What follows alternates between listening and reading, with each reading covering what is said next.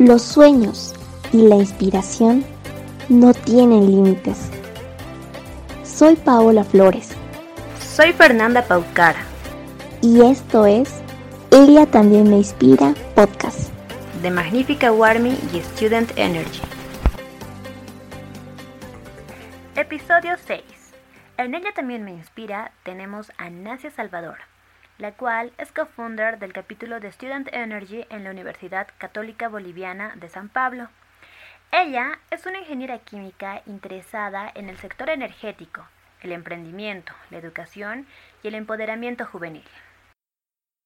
Hola Nacia, eh, para comenzar y para que todos los que nos escuchen te conozcan un poco más, Queremos que nos cuentes un poquito de ti, eh, qué es lo que te gusta hacer, cuáles son tus hobbies, eh, cuál es tu plato favorito, tu música favorita. Hola chicas, ¿cómo están? Muy buenas noches. bueno, primeramente gracias por este lindo espacio que han podido crear con todo el gran equipo que tienen de allá, eh, Student Energy en Chuquisaca. Bueno, a ver, eh, para presentarme, soy Nacia, tengo 23 años, estudié ingeniería química, voy estudiando derecho.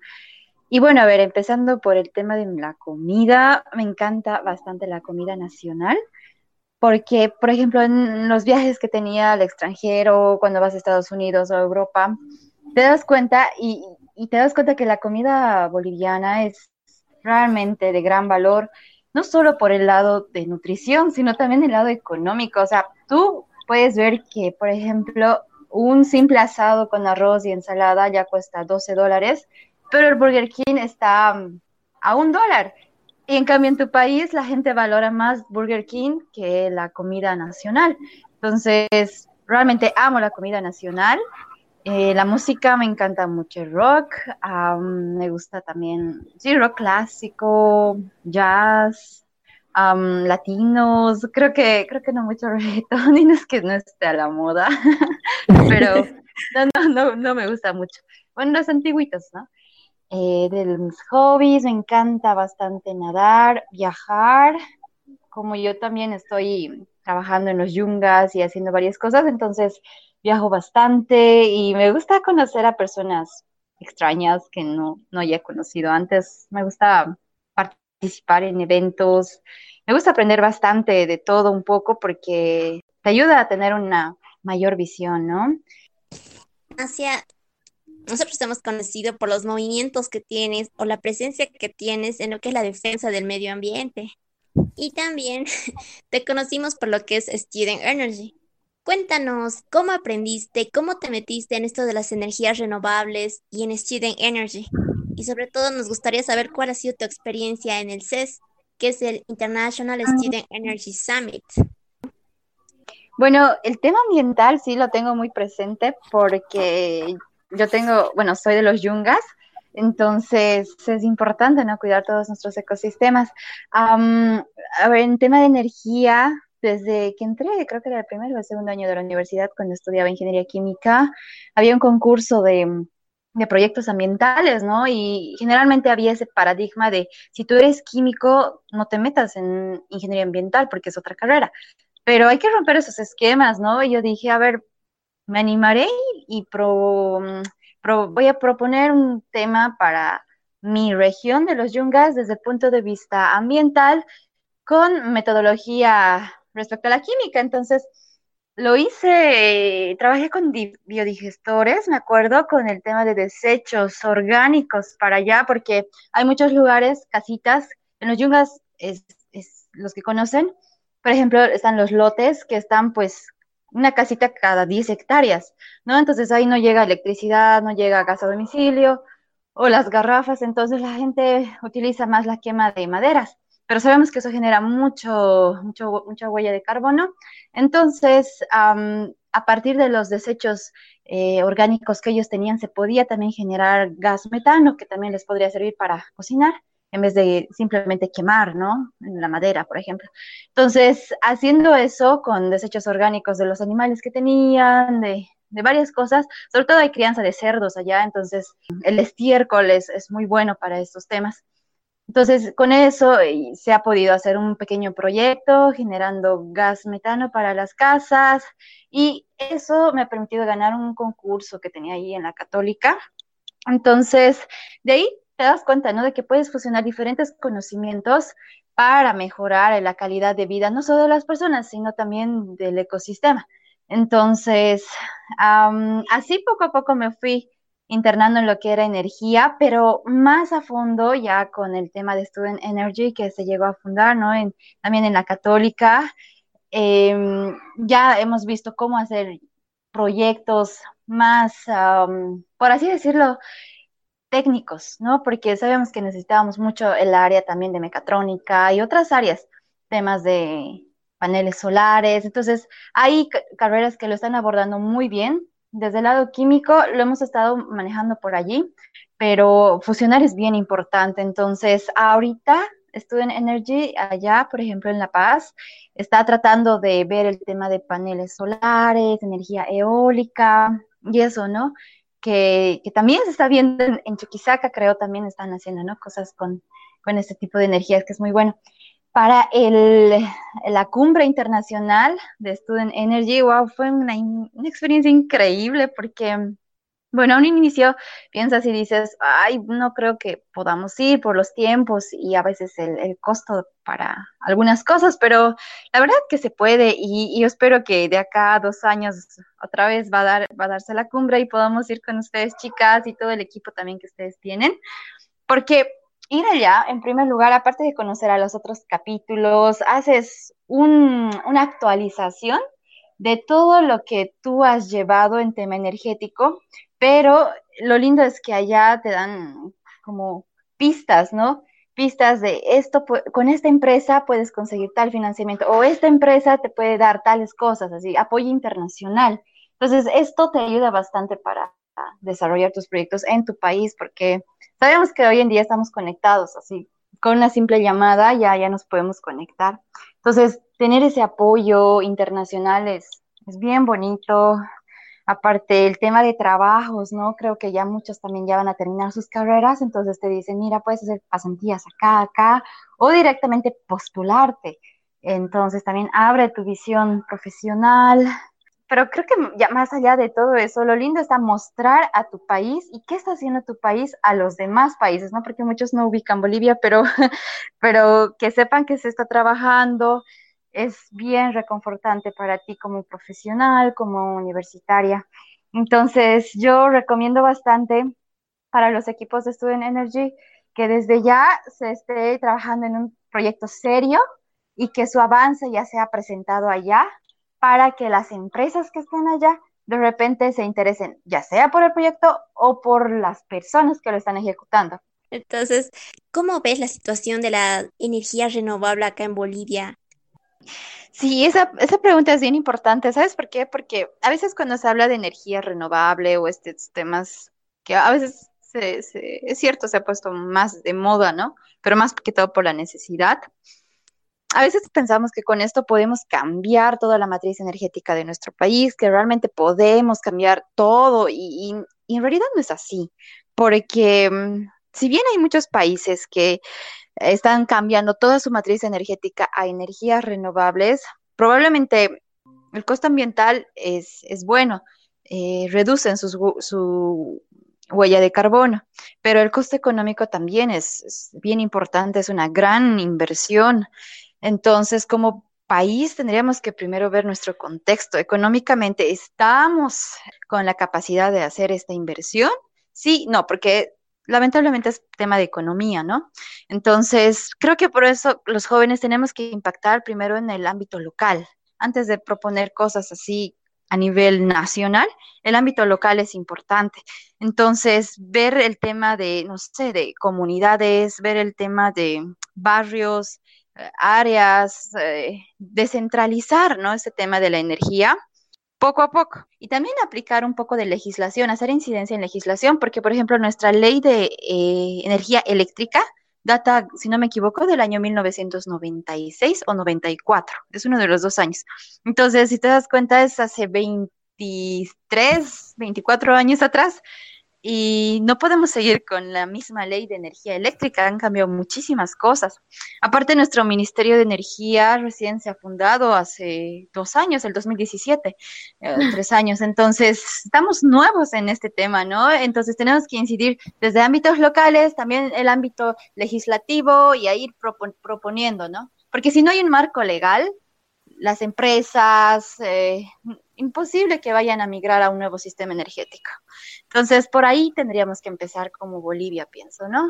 Estoy de acuerdo con lo que dices, Nacia, porque realmente hay muchos factores que tienen que ver eh, con este cambio eh, o esta transición.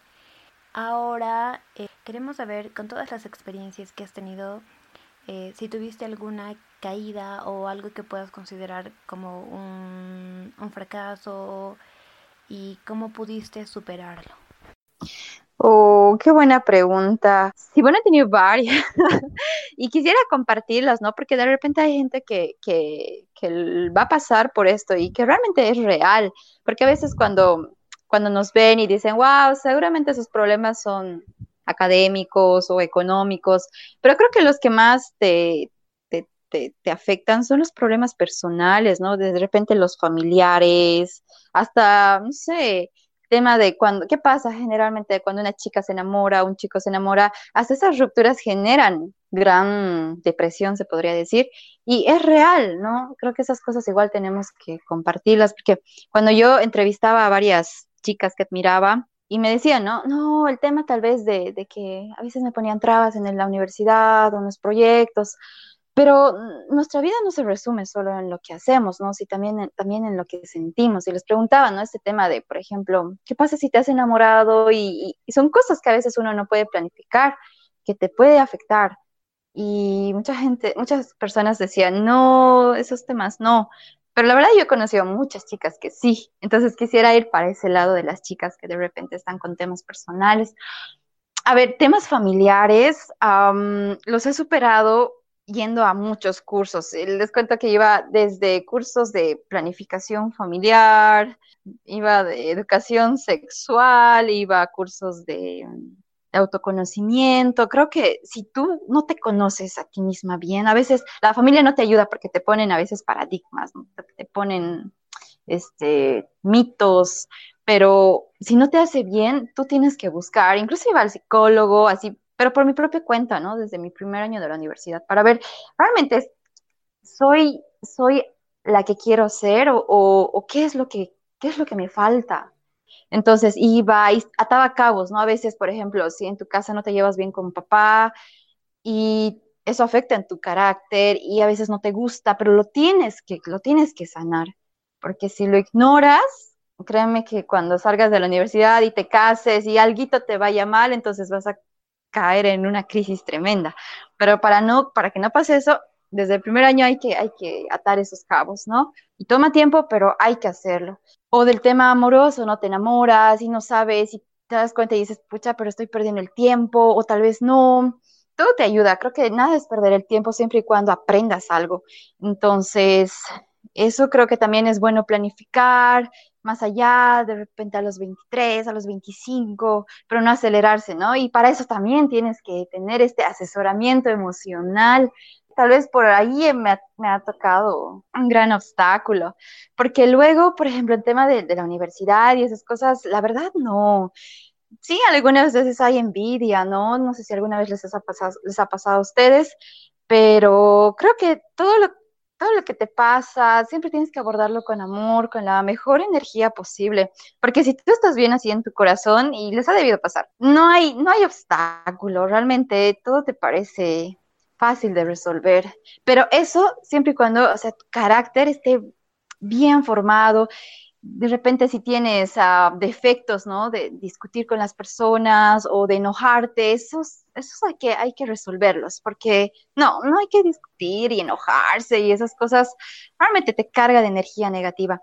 Entonces, creo que por todo lo que les he dicho, la inteligencia emocional, ese lado espiritual tuyo es bien importante. Exacto.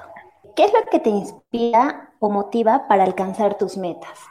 A ver, creo que son dos cosas las que siempre me han inspirado. Uno, em, es mi familia, el tema de, mi mami, eh, creo que daría todo por ella porque, no sé, es, es, una, no sé, es una alegría tremenda que siento y un agradecimiento hacia ella, ¿no? Porque es una mujer muy, muy increíble. Entonces ella me inspira porque ella siempre me dice, mira, tú puedes, haz, cumplir tus sueños, haz lo que te propongas y todo. Eso me inspira bastante, pero eso me inspira a hacer mis cosas. Pero, ¿qué inspira a trabajar y, mm, como moldear mis sueños? Es esa, esas ganas de querer, por ejemplo, mejorar y aportar con todo lo que tú tienes a quienes te rodean. Por ejemplo, yo terminé mi, carrera en la, en la, universidad, en la católica, y luego dije, bueno, a ver, ¿qué hago? ¿Cuál es mi sistema de vida? O sea, ¿cuál es mi modelo de vida? Como hay un modelo de modelo económico, por ejemplo, en un país capitalista, socialista, socialista progresista, no sé, también creo que es bien importante en nuestras vidas y ver qué tipo de, modelo queremos tener, si somos consumistas o si somos amigables con el medio ambiente, pero hay, gente que es amigable, entre comillas, ¿no? Pero luego es bien consumista, pero es, es, muy loco. Entonces yo me he puesto a pensar en eso y he dicho, ¿qué modelo? Entonces me pongo a pensar y digo, no, realmente no quiero ser consumista, no, no quiero ser alguien que dice que lucha por el medio ambiente, pero luego está ahí con con, no sé, con su celular, eh, último modelo y así desechando las cosas, ¿no? No, entonces me vine a, lo que es el área rural. estoy ahorita con un cargo social, sindical, se podría decir, en mi comunidad. Es dos años, ¿no? Y mm, y cuando me han dado este cargo sindical, es como un voluntariado de dos años donde tú das todo lo que puedes por tu comunidad en diferentes áreas, salud, educación, todo, ¿no? Y entonces tengo debajo de mí como ocho mil personas. Y, y, dices, pucha, ¿asumo esto o realmente me voy por mi interés individual, que ya sea mi maestría, ir con mis becas y no sé qué? Por ese ratito me puse a pensar y dije, realmente lo que quiero es apoyar y ayudar en mi comunidad. ¿Qué me importa, no? Eh, el lado, no sé, interés individual. Eso puede esperar, hay mucho tiempo, pero hay esta oportunidad y no la puedo dejar. Entonces, este año me, me comprometí con eso y tengo dos años para apoyar en todo lo que yo pueda hacer. Y realmente me siento bien y siento que eso me inspira a la gente de acá, la gente productora, la gente que trabaja realmente con sus manos, así, ¿no ve? Del área rural. Me inspira bastante el país, trabajar. Y, y no importa, ¿no? Si tienes mucho sueldo o no, si estás, si estás así como si eres famoso o no, eso no importa. Lo que importa es cuánto tú has generado, cuánto de cambios generado, aunque sea en una persona, pero así de verdad, ¿no? Que, haya sido voluntario. Eso, me encanta. Por eso nos encantas más también. Bueno, nos gustaría que pienses en un mensaje que te gustaría darle a todas las personas que están luchando cada día para conseguir sus sueños. Mm, qué difícil. Bueno, hay, hay, hay momentos donde, donde sabes qué es lo que tienes que hacer, todo, pero no lo haces, ¿no? Porque realmente falta esa motivación, no sé si de ti o de alguien, así como que un empujoncito para que lo hagas. Entonces, si ahorita, digamos, alguien, alguien que, no sé, está pasando por, por un momento complicado, no sabe qué decisión tomar o, cómo abordar algo, bueno, le aconsejaría en primer lugar que, que un poquito a veces es bueno desprenderse de lo, que la, de, lo, que la sociedad espera de nosotros. A veces nos exigimos demasiado, nos exigimos tanto que nos saturamos. Entonces, relajarse un poco, creo que no hay mejor forma de limpiar tu mente y tu corazón saliendo de tu zona de confort, como saliendo un poco de la ciudad, ir a visitar estos lugares muy alejados, que realmente donde es, es donde te das cuenta la menor acción puede generar un gran impacto. Es bueno ver estos lugares de, lugares aislados y, y, poder, no sé, generar ese cambio pequeño, pero importante y necesario. Entonces, combinar los dos, porque eso pasa, tengo muchos amigos que um, actualmente están haciendo una investigación y están muy saturados y está bien, hay que, hay que seguir, pero es bueno también desprenderse de eso un poquito y salir y, ver otras formas, ¿no? De, cómo puedes hacer también un impacto en los demás. Entonces, viajar, por eso recomiendo bastante, pero si vas a viajar, no solo de diversión, ¿no? Sino sobre todo de aprendizaje y de conocer las realidades económicas, tecnológicas, incluso políticas, porque a veces los que estamos en áreas de ingeniería y todo, creemos, ¿no? Que, no, bueno, esas cosas no son importantes, pero no, la política realmente es algo bien fundamental y transversal. Entonces, también recomiendo bastante a los que están en áreas, en estas áreas, entrarle a la política, al lado social, porque tenemos que estar armados de todo, ¿no? ¿De qué sirve de que tengamos, no sé, la mejor forma de, generar energía si el ámbito político no lo va a apoyar?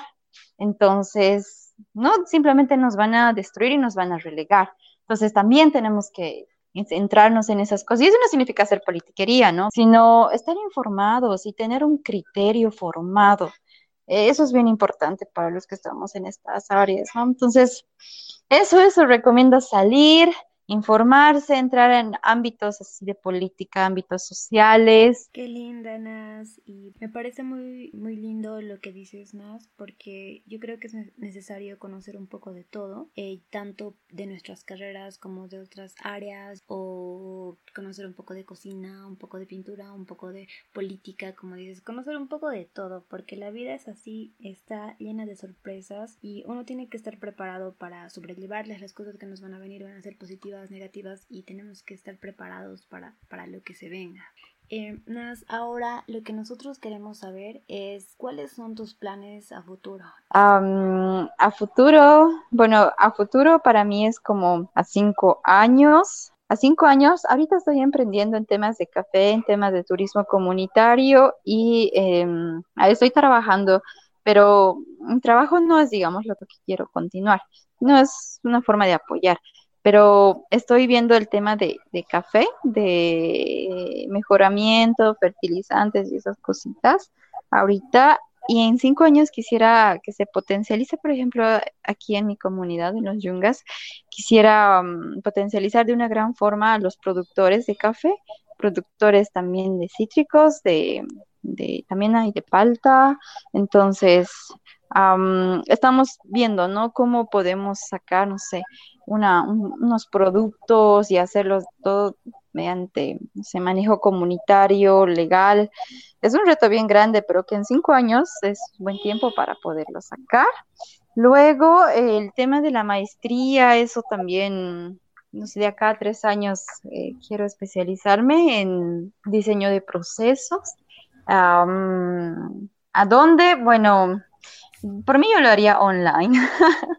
y sé, sé que el tema de interacción y conocer otros países es bien importante y es bien lindo, sí, lo sé, pero mm, ah, no sé si alguna vez alguien que me está escuchando le ha pasado, conoces y todo, pero dices, sí, ya, o sea, he conocido lo suficiente. Entonces dices, pucha, puedo hacer más cosas aquí en mi país eh, que allá, digamos, eso, depende mucho de cada uno. Entonces yo quisiera hacer una maestría, sí, evidentemente.